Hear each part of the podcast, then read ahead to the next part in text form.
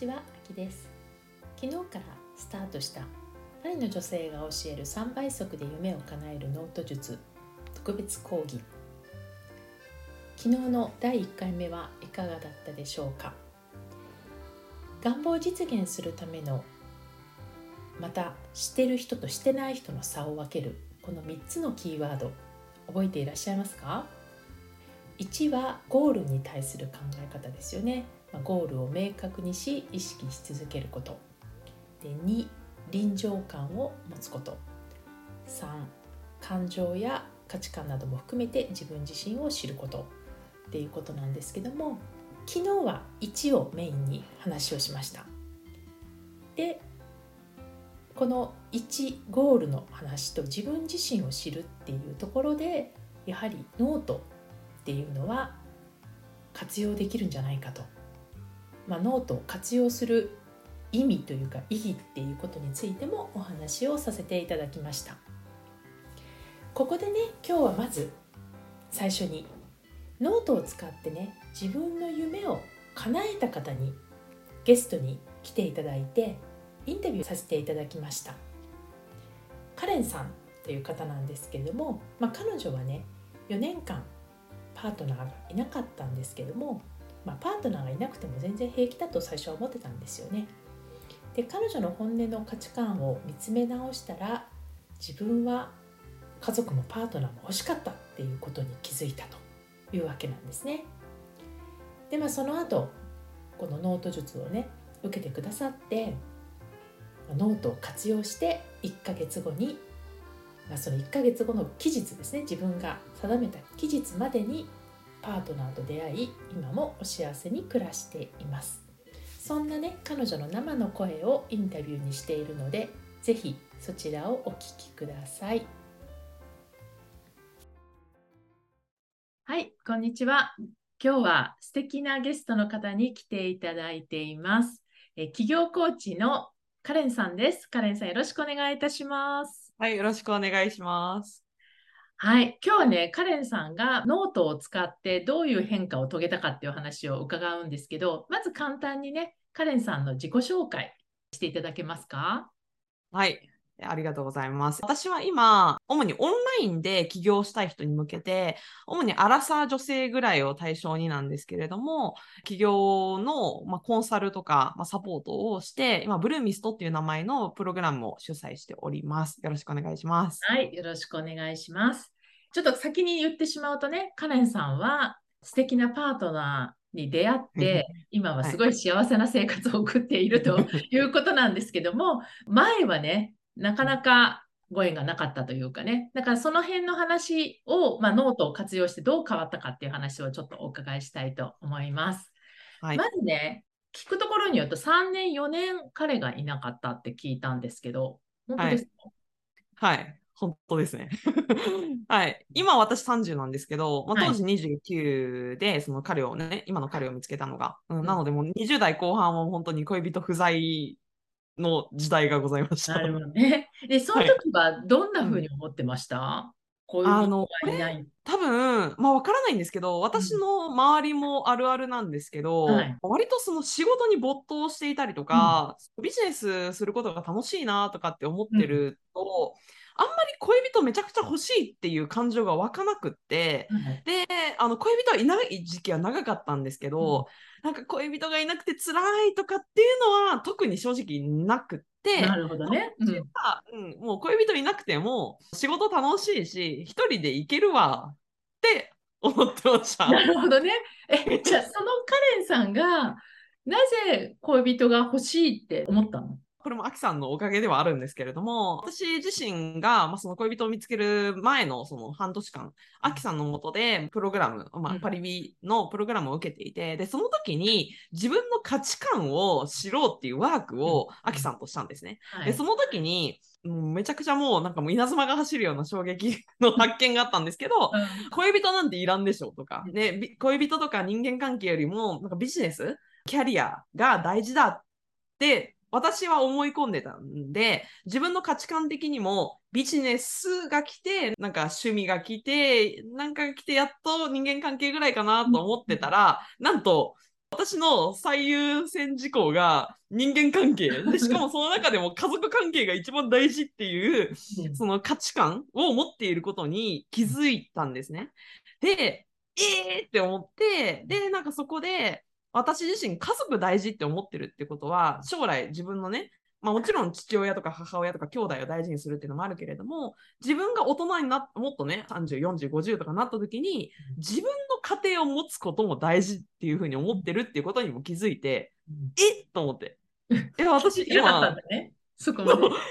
一人でいいじゃないじゃんみたいな家族も大事にしなきゃいけないし将来の家族っていうのも考えないといけないんじゃん。そうじゃないと私にとっての幸せっていうのを本当の意味でつかめないじゃんっていうことに気づいたのがきっかけです。なるほどね。はい、でじゃあその時にじゃあ恋愛しようってパッと思ったの？それともなんかでもなんかこうちょっとこう迷いの期間とかもあったんですか？あありましたね。なんだろう。なんとなくあ恋人ほしあなんか必要なんだって思ったけれども、まあ、当時コロナだし、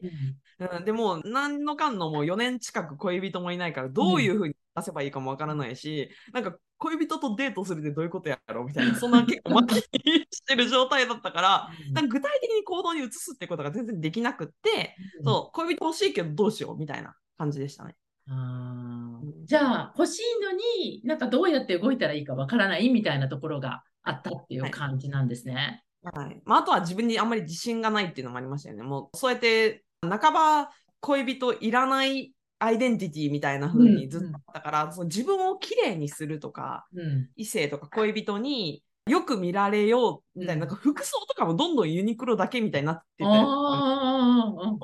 当なんかもうミニマリストじゃないけど、そんな着飾っても今どうせコロナやしとか、なんか荷物になるだけやしみたいな感じ、全然新しいの買うとかもしてなくって、っていう感じでしたね、本当に。なるほどね。はい、なんかこう、やっぱりホルモン度が落ちるよね。そう本当にそう本当にホルモンはマジ本当になかったですね。なるほどね。えでそんなカレンさんが決めてで叶えちゃったわけじゃないですか結構あっという間に。うん、いや本当にそうなんですよね。うん、でまずじゃあ期間を決めてなんかいつまでに欲しいって考えてたって感じですか？どういうそうですね。私自身、その願望ノートのプログラムを受けて、うん、で、あそこで、なんか、ただただ願望を書くだけじゃなくて、うん、数字も具体的に書けってめっちゃ言われたんで、はいはい、えーみたいな、すごい怖かったんですよ。数字書くことって、なんかすごい決めなきゃいけないから、はい、えーと思ったけど、でもなんか、まあ、結構その無謀でもいいからなんか書くことが大事だみたいなふうに言われたから、うん。うん、私当時多分2月とか3月だったと思うんですよ。私3月。の3月誕生日。うん、そうですよね。うん、で、3月の末が誕生日で、うん、じゃ誕生日までをなんかちょっとマイルストーンに置きたいなみたいなふうにいろいろ思ってで、誕生日までに最初も恋人見つけたいけども、でもあんまりミス早とちりしても、なんかね、変な人見つけてなんかもう誕生日前だからとかってやるのも嫌だったから、少なくとも恋人に当たる人までには出会っておくみたいな。こととか、あとは誕生日までにその最低3人とは、そのマッチングアプリでマッチした人とデートするとか、そういうめっちゃ具体的なことを書き始めたっていうのがありますね。なるほどね。で、実際に本当にその通りになっちゃったってことでしょ？うそうなんですよ。本当にリアルに3人とデートしたんですね。うん、で、うん、で、3人とデートして、で、今の彼は3人目だったんですけど、はい、あの、前の2人も別に悪くはなかったんですよ。うん、悪くはないけど、悪くない程度やな、みたいに思ってて、そう、それで、で、しかも3人目の時、デートする日、私、その当時、誕生日の前日に高熱になっちゃって、で、なんか熱で誕生日迎えちゃって、で、私はその彼と誕生日の前日にデートする予定だったんですけど、ど。熱で、うん、あの出会えなくって、うん、そうそれで代わりにビデオで話すってことやったんですね、ズームで。うん、そう、ズームで、あ、なんかちょっとデートできない代わりに話そうみたいなふうに話して、あ、おなんかこの人いいかもって、なんとなく思ったんですよね。えー、で、そうそうそう。それで、まあ、多分1週間ぐらいだと思うんですけど、まあ、熱も引いたし元気になったから会おうやってなって、で会ったら、ええやんってなって。で、そこうん、なんか、まあ、その時に本当に恋人になるかどうかわからないけど、まあ、1回でね、定めるのもあれやから、うん、だから、まあ、1回目会って、で、なんか、ね、お互いにいいって思ったから、もうまた会いましょうってなって、まあ、次の週もあって、その次の週もあって、なんか3回目会う時に、向こうから、お付き合いしませんか？っていうなるほどね。いうような、はい、そんな感じです。だから4月の末ですね、あの具体的に付き合い始めたのは。付き合い始めたのは。でももう3月のそのまさに誕生日の時には出会ってたってことよね。そう、そうなんですよ。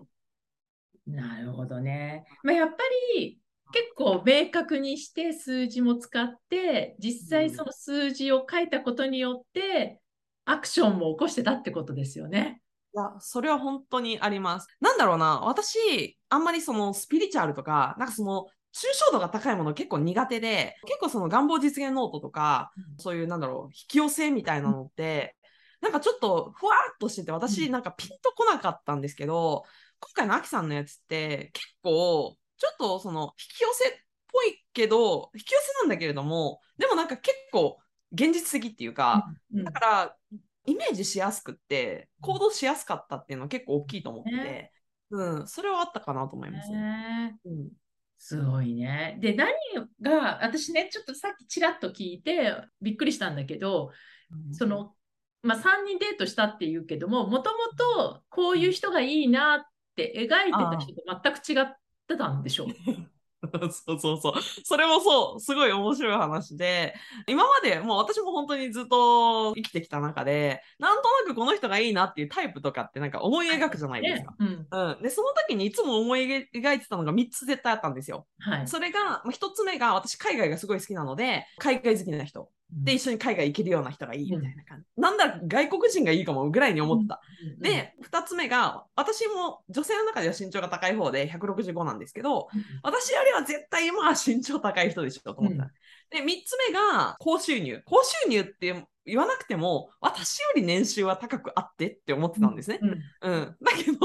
今の彼って、その三つどこまで合わないんですよ。で、えーって思うかもしれないけど、それは違ってて、これ何が違うかっていうと、それが私が本質的に求めてたタイプじゃなかったっていうところがミソで、そう、なんとなくイメージしてた時はそれを思ってたんですけど、私があの願望実現ノートに、こんな男性と出会って、誕生日までにデートしたいっていうふうに書いてた男性像っていうのが何だったかっていうと、自立していたりとか、自立してるんだけれども、ね、互いを尊重し合ってて、必要な時は必要だなって思えてる。相手に感謝してるとか、うん、あとは、彼自身もしっかりと趣味があって、で、なんか、その、ね、私にはない価値観とか、私にはない世界観を持ってるから、その彼と話すたびに、なんか私も刺激されたりとか、その価値観が広がって、なんか互いも高め合えているような感じとか、なんかそういうことを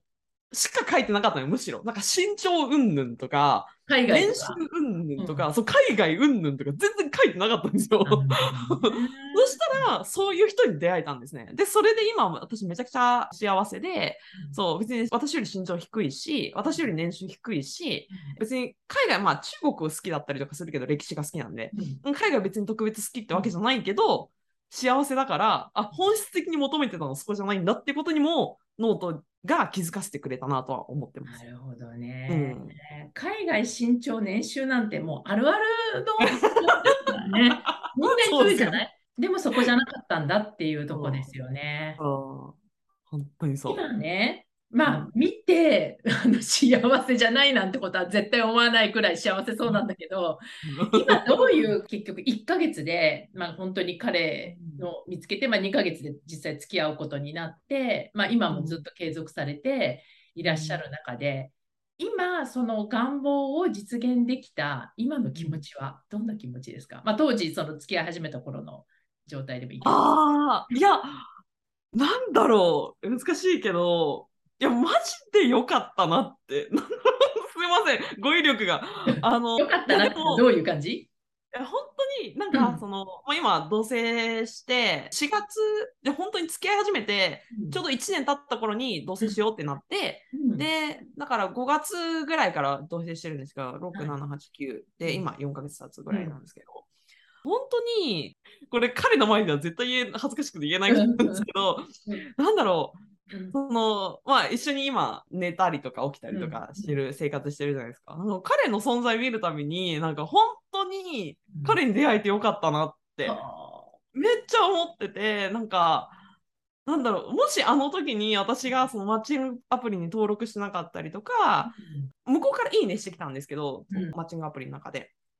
で、低い身長だからって言って、門前払いしてたりとか、うんなんかでもなんかちょっと違ってたら、うん今の彼と出会えてないわけじゃないですか。ね。うん。いや、本当によ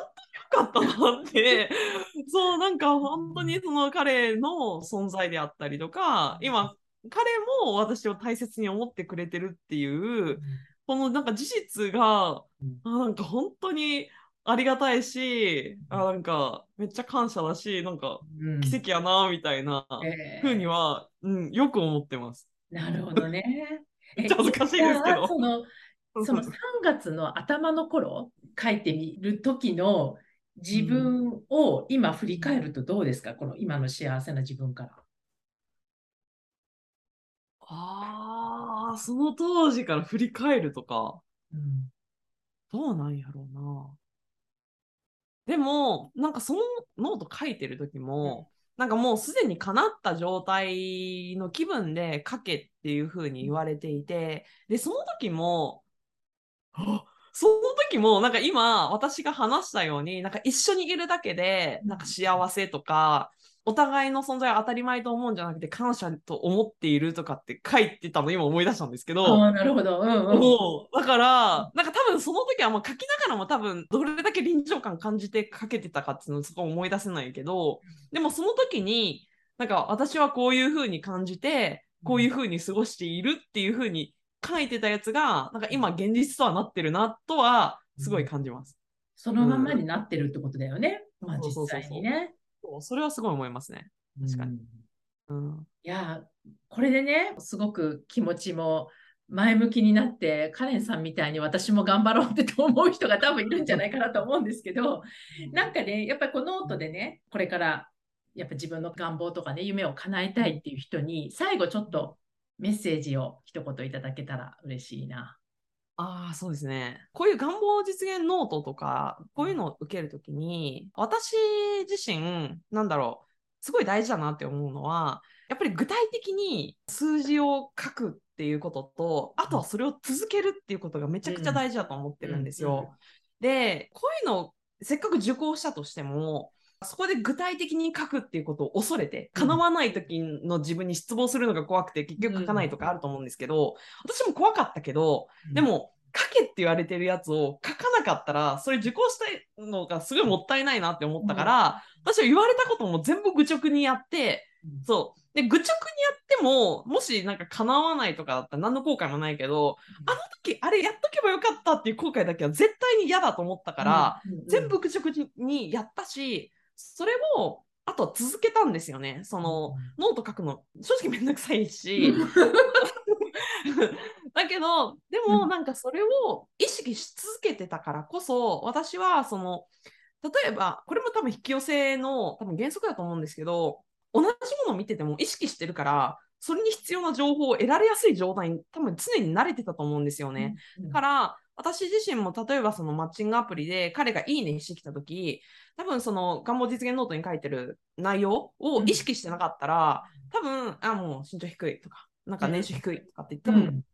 スルーしてた。うん。だけど、そこじゃなくって、本当に私が求めてるものをうん。ノートに書き続けてたから、うん。そこに意識を向けられた。だから、今、私が幸せだなって思える彼を見逃さずにうん、しっかり掴むことができたっていうふうには思ってるので、うん長くなったけど、この2つ、本当に具体的な数字を入れることと、でそれを意識し続けることっていうのは、めちゃくちゃ大事なことかなって思ってるんで、皆さんは恐れずにやることと、継続してください。そうすれば叶うから。はい。はいということです。ありがとうございます。もうますますお幸せにって私から言いたいです、カレンさん。ありがとうございます。は。はいこれからもご活躍応援してます。ありがとうございました。はい、ありがとうございました。はい、カレンさんのインタビューを聞いていただきました。カレンさんのお話、やはり昨日のお話と絡んでくるんじゃないかなと思うんですけどもゴールを明確にしているかなり彼女の場合は具体的にしてってると思うんですよねあとはそれを書き続けてアクションに起こしていたということだと思います。それではですねもう一人今度は山崎千秋さんという方のインタビューをご紹介いたします。千秋さんは自分軸ダイエットカウンセラーでご自身がね痩せたことでそれをお仕事にしようと副業をスタートしました。実はその前の月まで売り上げがゼロだったというところからノート術と出会い1ヶ月で売り上げを7桁にしたという方です。では彼女のインタビューをお聞きください。はい今日は素敵なゲストの方に来ていただいています。自分軸ダイエットカウンセラーでノート術講師の山崎千秋さんです。千秋さんどうぞよろしくお願いいたします。あこんにちは。山崎千秋です。よろしくお願いします。はいあのこの千秋さんの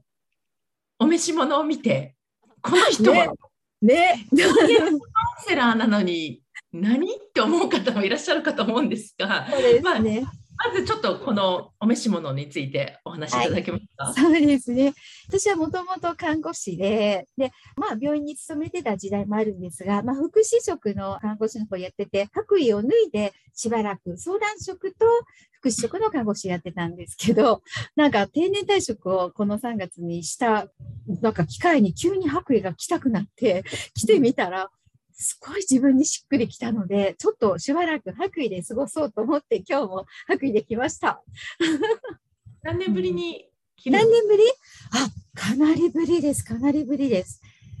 20年ぶりぐらいそうだ。そうですね。え？ー、まあ、今の福祉職に入って18年なので、その前なので、そうですね、20年弱ぶりです。思う存分来ていただいてね。そんな感じで、しっくりきたので、はい。はい、でね、今はまあ自分軸のダイエットカウンセラーをされていながら、かつノート術の講師でいらっしゃるんですけど、うん、ノート術と出会ったのはいつ頃ですか？え去年の10月にアキさんの講座を受けました。はい。なんかこうきっかけっていうのはあったんですか？えっとですね、本業である仕事をしていて、相談員の仕事をしていて、で、ダイエットを自分がコロナとかいろんなことで太りすぎて、で、ダイエットしたきっかけに、とても食べて元気になるダイエットだったので、起業を始めたんですね。はい、でも、全然うまくいかなくて、もうゼロ、収入ゼロみたいな状況だったんです。それで私に何が足りないのかとか思っていっぱい検索してみたら、アキさんとか市川さんの YouTube とかが出てきて、なぜかこれだと思って、9月にもう即申し込んで、あきさんは私の誕生日10月7日に、はい、講座が開始されたの、これは運命の出会いだと思って申し込みました。はい、そうだ、そうだ。検索しまくってたとか言ってましたよね、確かにね。すごい探してたんですね。だ本当に見つかってびっくりしました。本当にこれだと、これ足らないのは決める、ちゃんと決めてないというか、目的、自分が行きたいとこ描いてないって思いました。何を目的にやってるのかっていうところが。はい。あじゃあ直接お仕事の方にも影響を及ぼしたわけねノートをやったことで。めちゃ及ぼしましたキさん。本当あの10月に3回講座を受けたんですけどもうなんと9月は0円だったんですけど10月にもう7桁100万以上、はい達成しまして自分でももうスルスルスルっと進んではいもうびっくりしました。9月の時の9月までの時の千秋さんと、この10月ノートを受けてからの千秋さんはえ何が変わったの？ねえ。なんというかまずお金と目標をまず立ててなかったいくらとかそういうどどのぐらいの規模でやるのかっていうとことかあとは自分が何をやりたいとか？何を目的に事業を始めたのかっていうところが全く明確になってなくって、なんかただやりたいから、とても良かったので伝えたいっていうことだけで、なんか本当の自分の気持ちに気がついてなかったっていうところの大きな差があります。はい。でそこと向き合ったんだ、ノートを始めてから。そうです。毎日、もう何回も書きました。何回も書いて、そしたらすごいお金が欲しいということがすごいわかります。うんまさかそんなにお金が欲しいと思ってると思わなかったです。やっぱ小さい頃貧乏だっでたので、はね。そう、すごく苦労して、なんか、でも、お金だけが人生じゃないって、なんかずっと自分に思い込んできたってことが、本当に59、60にして、はい、やっと分かって、もうお金をストレートに望もうと、お金のことばっかり書きました。はい。そうなんだ。そしたら、はいしっかり、それがはいビジネスの方にもはい影響ね入ってきたんです。本当にスルスル。2週間ぐらいの間に実は、どっと決まって、はい、入ってきました。それでまあ、びっくりした7桁いったってことだよね。そうです。はい。はい。えーじゃあもうその10月の時の、まあ、スルスルっと言っちゃった千秋さんはその時どんな気持ちだったの ?1 ヶ月前と違うじゃないですか。だって全然。か、私にはビジネスの父親が自営業がうまくいかなかったとか、借金が本当に随分昔なんです、子供の頃なので、何十年前なんですけど、100万とかあったり、そのまま死んでしまったりとか、いろんなことがあったので、私には父親の血を引いているので、お金が儲けれない、ビジネスには向いてないっていうのがすごくあったのに、自分はすごくやりたかった。で、うんでも向いてない、向いてないっていうのが新聞新聞にあって、そこをすごくなんか、私もできるん、できるんだって、私には実はそういう力があったんだって、あの、望めば何でもできる、できないことはないっていうような気持ちになりました。千秋さんのインタビューいかがだったでしょうか？なんと彼女もゴールが明確なようで全然明確ではなかったというところなんですよねそしてご自身の本当の気持ちに気づけたというのも大きかったと思います何をしたいのか何のために事業を始めようと思ったのか、まあ、お金だけが人生じゃないっていうふうにね思っていたところから、まあ、何度も何度も書いてビジネスを本当にやりたいお金が欲しいっていうところに行き着いたということです。でノートをね使って書いてる人書き続けてる人、まあ、要はその継続っていうところでは続けてらっしゃる方って多いと思うんですけども実はねこういうお悩みもいただきます。それはねノートに、まあ、紙にねゴールを書いているのに自分の夢を書いているのにうまくいかないんですということなんですよ。自分では明確に書いてるつもりなのになぜか願望が叶いません。これについてね今日はお話をしたいと思います。皆さんはどうでしょうか？毎日書いてんのにな全然うまくいかないなっていうことありませんか？これはね実は2つの理由があります。まず一つはねまあこれ意識的か無意識的か人によって全然違うんですけれどもブレーキがね働いちゃってるってことなんですよ。脳の仕組みとして脳はね安全安心でいたいんですよ。危険なこととか嫌いなんですね。人間にとっての一番の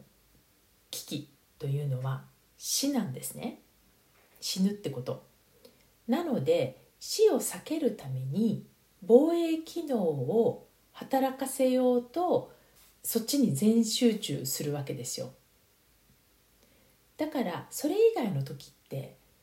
その危機意識に備えるために安心安全でいたいんですねまあ今私たちは動物に襲われるとかねそういうこともないのでそんなにいきなり死に直面する場面ってないじゃないですか。ね、獲物が取れないとかないじゃないですか。だからね危機意識としてはそんなないんだけれどもこの脳っていうのはその機能をずっと、まあ、本能として持っているわけですね。でじゃあ何に置き換えられてるかというと何か新しいことちょっとでもね危険と察知するような高いゴールに向かおうとするとそれ危ないよと脳は判断をしてブレーキをかけてやめさせようとしちゃうんですね。これは私たちのホメオスタシスっていう恒常性機能体温とかもそうですよね。どんなに寒いところに行ってもどんなに暑いところに行っても私たちの体温ってある程度一定じゃないですか。これ全く同じ考え方なんですけどもこのゴールに関しても実は一緒なんですよ。だから何か今の安心安全の生活が脅かされるようなちょっと高いところに行こうとすると私たちは危ないって脳が判断してやめさせようと思いとどまらせようとするっていうことになるんです。でこのね自分にブレーキをかけるっていうのは自分で自覚してる場合もあるんですけれども基本的に案外分かってるようで分かんないんですね無意識ですほぼ何かやってる時に新しいことやろうかなとか、まあ、そういうのにね挑戦してみたいなと思っていてもふっと急に怖くなったり不安になったりできないんじゃないかなとかやめた方がいいんじゃないかなとか思うことないですか、まあ、もっと言うともう今でも十分幸せじゃない。もう変わんなくていいよみたいなこういう脳の中で出てくるセリフ。これ全部ブレーキなんですよね。無意識のブレーキです。なのであなたの意思とは全く関係ないんですよ。ブレーキをかけているのは意志が弱いからではないということなんですね。みんなの持っている脳の仕組みがもう染みついてしまっているっていうことなんですね。それが書いてるんだけど実は同時にそのブレーキが出てしまっている可能性があるという意味で理由1です。でねちゃんと書いているのに、まあ、ノートに書いているのにかなわないその理由2番目はですねノートに書いていることにリアリティを感じないからなんですよ。リアリティを感じるか感じないかっていうのはどういうことかというとまあ私が3つのキーワードでも言った臨場感っていう言葉だったり、まあ、カレンさんも実際にインタビューでね言ってたと思うんですよね臨場感って言葉を使ってたと思うんですけれども彼女も。でやっぱり臨場感とかリアリティを感じるか感じないかって結構大事なんですね。どうことかというと未来のことであっても過去のことであっても現在のことのように感じられるこれ臨場感なんですよ。でこの臨場感は、まあ、言い方ちょっと悪いですけど脳を騙してるんですね。騙してまるで今のように叶ってるかのように体感するこれが夢を叶える秘訣になります例えば私そういう臨場感持てないんですよとかってね言う方いるかもしれないんですけどこれねみんなあるんですよ。例えば映画を見たり本読んだりテレビでドラマを見たりいろいろあるじゃないですか。この時っていうのは主人公になりきってしまったりとか全然アクションもしてないのに手に汗握ったりするじゃないですかもう体が反応してるわけですよだって自分は椅子に座って見てるだけなのにまるで走ってるかごとくまるで敵に向かっていくかのごとく臨場感を感じてるわけですよ。まあ、恋愛とかもそうじゃないですか。恋愛としての臨場感を感じたりするじゃないですか。なので私たちは臨場感を感じないってことはありえないんですよ。できないことはないんですね。ただこれをノートの中でやっているかってことなんですよ。ノートに書いてる時にあなたはもう脳がもうすっかりその気になってしまうくらいの臨場感で書いてますか？向き合ってますか？っていうことなんですね。で叶ってないという場合にはノートに書いている時にただ書こうみたいな感じで to-do list を書くかのように書いてるって感じなんだと思うんですよ。そこには臨場感はないんですね。ただ書いてる文字化してるだけなんですよ。だから未来のことを書いてるんだけどまるで今起きてるかのような臨場感で書いてるんではなくて未来のことを未来として書いてるって感じなんですよね。まるでこう現在起こってるような感覚で書いてない。まあイメージ的には作業として書いてるだけ。文字を書いて文字を追ってるだけ。っていう感じなんですよ。なので毎日書いてるんですってじゃあそのどういうスタンス姿勢思いで毎日書いてるか。だから量的なものはね毎日書いてる。これは意識する上ではすごくとてもいいことなんだけれども今度はその一回一回のクオリティをどう上げていくかっていうことがすごく大事になってきます。じゃあこれらをどうしたらいいかっていうことなんですけどもまずねそのブレーキに関してはブレーキはね正直無意識の場合はなかなかね自分では気づけないんですよ。だけど一人でできないことはありません。ノートと日々向き合っていれば自分のブレーキと向き合うことができます。感情や感覚、まあ、こういったものをね日々意識するってことが大事になってきます。で臨場感に関しては手作業で書かない。書く文章ではなくてこのイメージとか感覚この臨場感を意識してまるで未来のことなんだけども現実に起こってるかのように、